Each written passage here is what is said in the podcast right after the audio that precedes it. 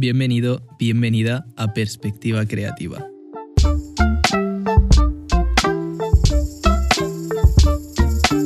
El podcast para creativos donde entrevistamos semanalmente a las personas más influyentes en el sector creativo de habla hispana. Yo soy Denzel, Denzel Gua, y voy a ser tu acompañante durante este programa.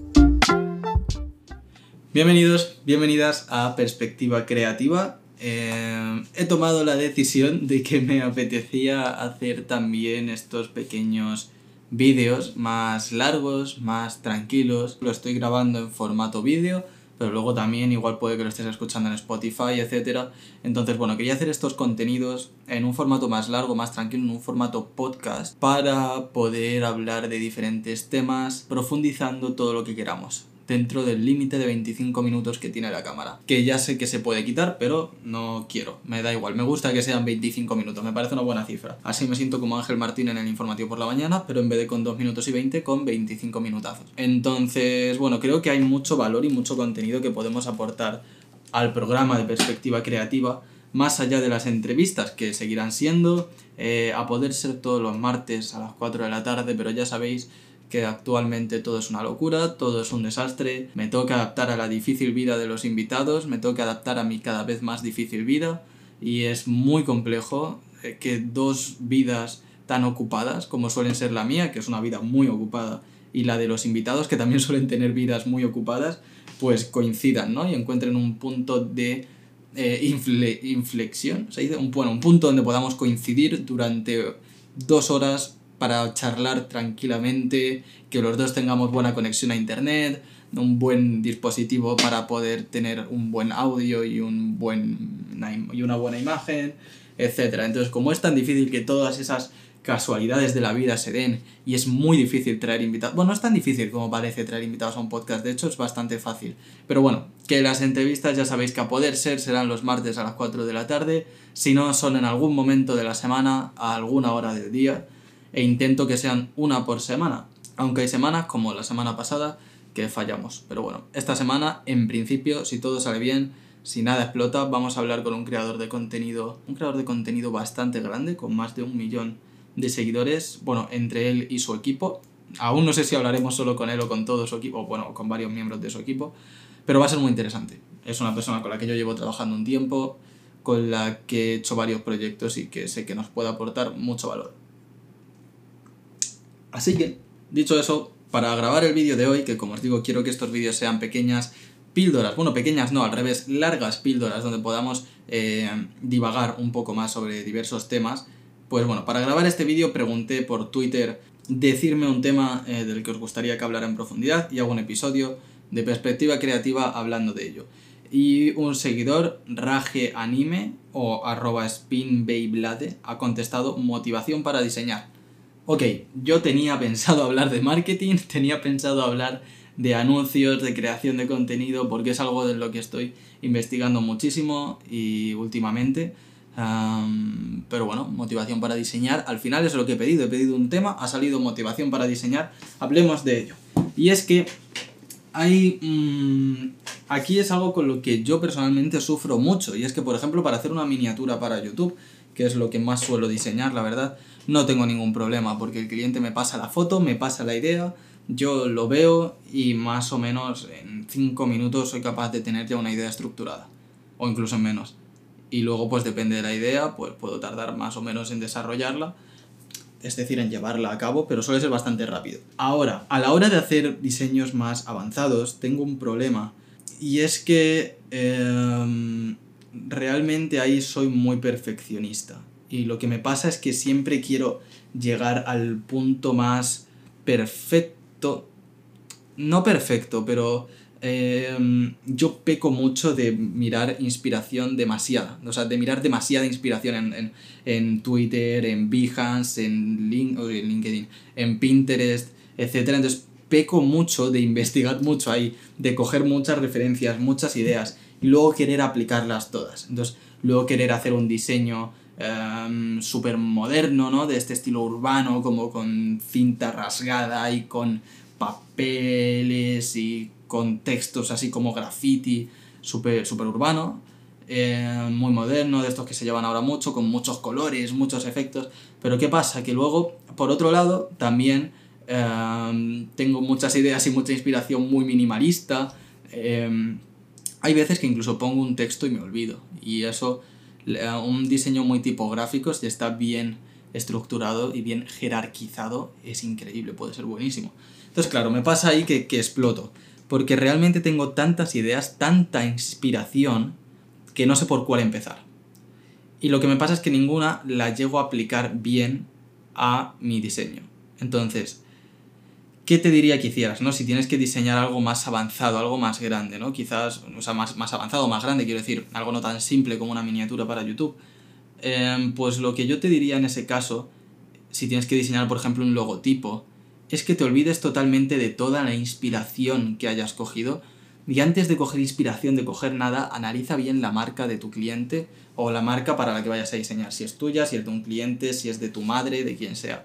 Analiza bien la marca, ¿no? Y, y qué es lo que transmite, qué valores tiene, etcétera, porque eso te va a ayudar a.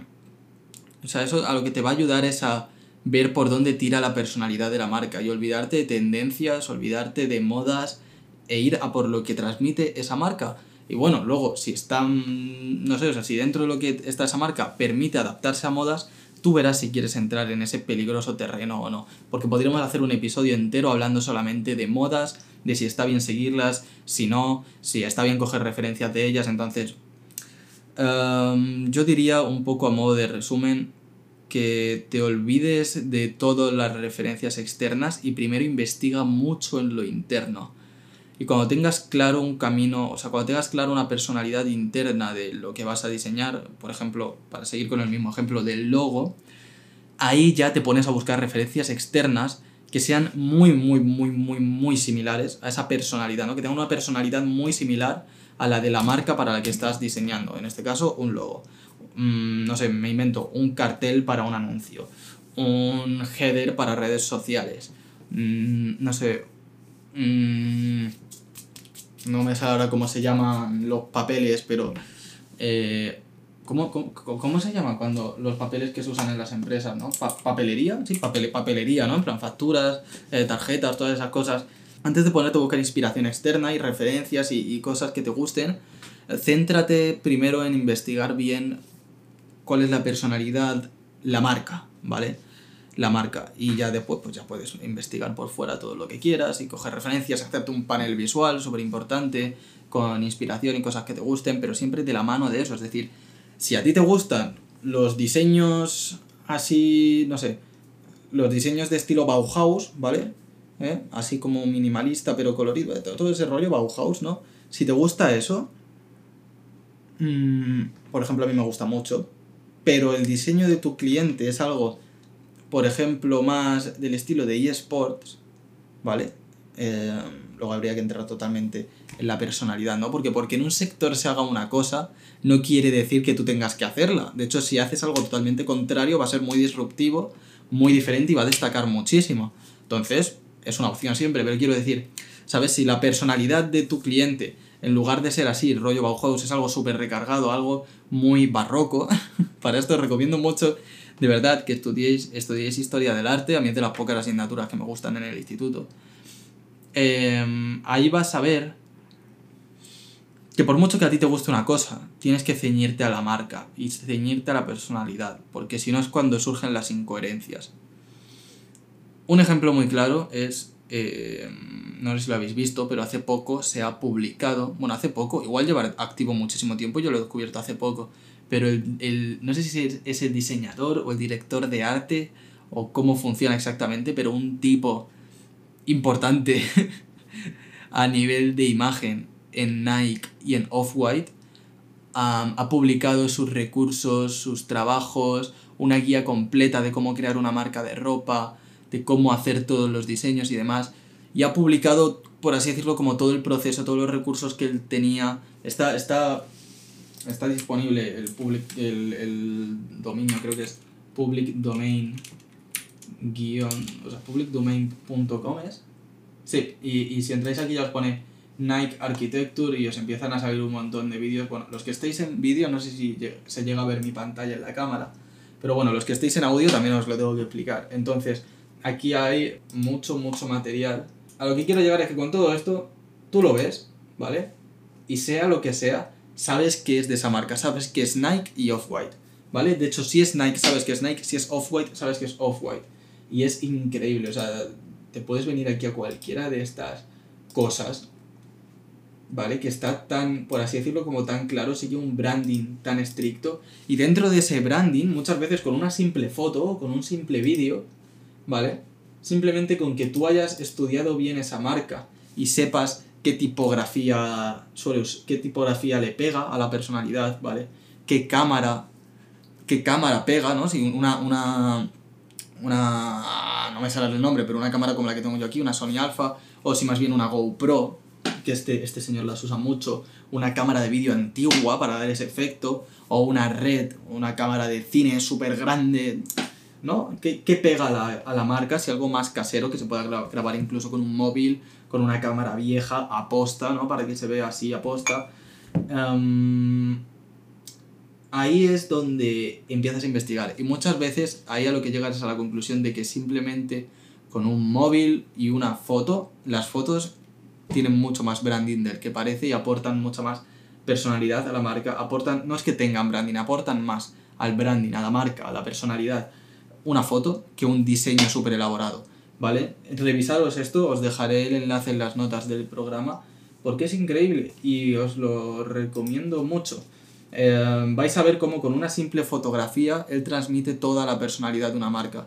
Y ahí lo que quiero es que os fijéis en, en cómo con cosas como la fotografía, pues podéis transmitir mucho. Entonces, cuando tienes, a lo que quiero llegar, que estoy divagando, pero bueno, para eso son estos vídeos, eh, cuando tienes tan claro la personalidad que transmites, ¿no? Con lo que estás jugando, lo que quieres dar, es mucho más fácil efectuar, o sea, es mucho más fácil llevarlo a cabo.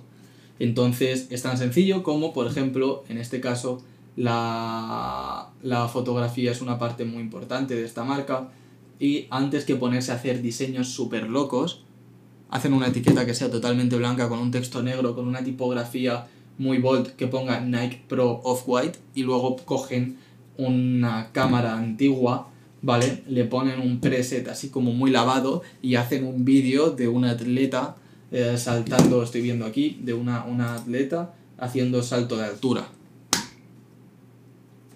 Y ahí es puro Nike puro Nike. Nike es puro atleta, eh, o sea, Nike es puro atletismo, es, es como este estilo tan casero, ¿no? Tan de hustle, bueno, casero, no tiene por qué ser casero, ¿no? Pero esta cultura como tan de, de hustle ¿no? Es decir, Nike es, yo lo veo más cercano, más callejero, pero a la hora del deporte muy profesional. Es, es difícil, es difícil, por eso este tío es tan bueno, porque lo sabe plasmar todo en un simple vídeo. Entonces estamos viendo aquí a un fotógrafo Em, un fotógrafo eh, como muy urbano, pero luego estamos viendo que está grabando algo, algo profesional de atletismo, ¿no? Tan americano todo, tan... ¿Entendéis por dónde voy? Entonces, creo que ahí es donde viene un poco... O sea, creo que una vez que tienes claro ese branding, es muy sencillo sacar inspiración. Ese branding, esa personalidad, es muy sencillo sacar inspiración para diseñar. Yo, por ejemplo, con Wow no me rompo la cabeza. Sé que es una marca muy minimalista, muy clara. Entonces, antes que ponerme a hacer un montón de efectos, un montón de tal, sé que eh, es una marca que tira mucho por la fotografía. Una fotografía, un degradado o un mapa de color con los colores de, con los colores de la marca, de la agencia. Y una helvética, transmitiendo ahí buen texto. Y ya está. Algo que también te recomiendo que hagas es que te vengas a marcas que te inspiren. A mí, por ejemplo, me inspira muchísimo Apple. Y Apple tiene algo muy bueno, ¿vale? Y es que si te vienes a la web de Apple, de Apple, Apple o Apple, como, como lo quieras decir, tienen en algún lado, no sé ahora mismo dónde, pero puedes buscarlo en la tienda de Apple y lo encuentras rápido, ¿eh? Tienen como un sitio donde muestran valores de Apple, puede ser. No estoy seguro. Bueno, no estoy seguro de dónde es, ¿vale? Pero hay un sitio donde muestran el manual visual de Apple y todo lo que tienes que hacer si eres desarrollador de Apple. Creo que tienes que irte a la parte de desarrolladores, que es, es pública, ¿eh? puedes entrar sin problema. Y ahí puedes ver todos los guidelines, todas las normas que tienen que seguir a alguien que quiera desarrollar algo para Apple. Y ves cómo tiene que ser la tipografía. Hay unas normas para el tamaño y el peso que debe tener la tipografía en los encabezados, ¿no? Los H1, los H2, los H3, los H4, 5, 6, en los textos normales, en los subtextos, ¿no? En los como más pequeños, en, los, en todo, en todo. Cómo tienen que usar las fotografías, cómo tienen que ser los bordes de los cuadrados, que en Apple siempre son un poco redondeados, porque Steve Jobs se puso muy pesado con eso con los cuadrados o rectángulos con las puntas redondeadas. Em, ¿Ves? Todas estas cosas, investiga sobre ello. Y aprende de ello, fíjate en otras marcas, léete estos manuales de identidad. Yo el de Apple me lo he leído mil millones de veces, lo uso como enciclopedia. Cuando no sé qué hacer con algo, entro ahí y leo. Y me ayuda a aclararme un poco. Así que ahí espero haberte ayudado. Si estás muy bloqueado a nivel creativo, también puede ser interesante, bueno, coger y descansar, ¿vale? Dormir bien, por favor, dormir bien, eso también es muy importante. Eh, tener la mente limpia, olvidarte del ruido, incluso te diría que meditaras un poco. Eh, pon la mente en blanco, olvídate de todo el ruido externo, de lo que está de moda, lo que no está de moda, lo que está en tendencia, lo que no, qué diseños se llevan ahora, olvídate de eso y céntrate en diseñar algo de acorde con la personalidad de tu marca porque una marca es inmortal. Una marca, si está bien hecha y está bien planteada, es inmortal y se adaptará a cualquier moda. Y dentro de una marca, luego tú puedes adaptarte a las modas que vayan viniendo un poco, ¿no? Así que nada, ese es mi consejo para... Ya he perdido el Twitter. Para Rage Anime y espero que os haya... que os haya ayudado y que os haya, bueno, sí, esto, ¿no? Sobre la motivación para diseñar. Ahora cuando no se refería a esto, se refería a estar motivado para sentarte a diseñar y tener ganas. En ese caso, disciplina, tío. Espero que os guste este nuevo formato de perspectiva creativa. Em, recuerda que si quieres venir como invitado, puedes escribirme a mí, contactarme por cualquiera de mis redes sociales o por correo. Si quieres seguirme en redes sociales, puedes hacerlo, las tienes todas en las notas del programa, ¿vale? LinkedIn, Instagram, Twitter, Facebook, aunque no lo uso mucho, pero también lo tienes, eh, YouTube, ¿vale? Ahí también puedes encontrar contenido muy bueno. Y si quieres contactar con una agencia creativa y de marketing, tienes a WAP Visuals. Ahora mismo estamos muy liados con un par de proyectos, pero aún así puedes contactar y hablaremos contigo. Y si tenemos tiempo para hacer tu proyecto, pues adelante, empezaremos a trabajar juntos y si no tenemos tiempo, pues te diremos cuándo lo tenemos. y ya te dejas reservado ese hueco para asegurarte de que tengas tus servicios. Un placer haber estado con vosotros aquí. Espero que os haya gustado este vídeo, este podcast, este todo. Y nos vemos en el próximo. Por cierto, no olvidéis dejarme más temáticas de las que queréis que hablamos en estos vídeos, ¿vale? Podéis hacerlo tanto por Twitter, por Instagram, por Facebook, por bla bla bla bla, bla por todos lados. Nos vemos.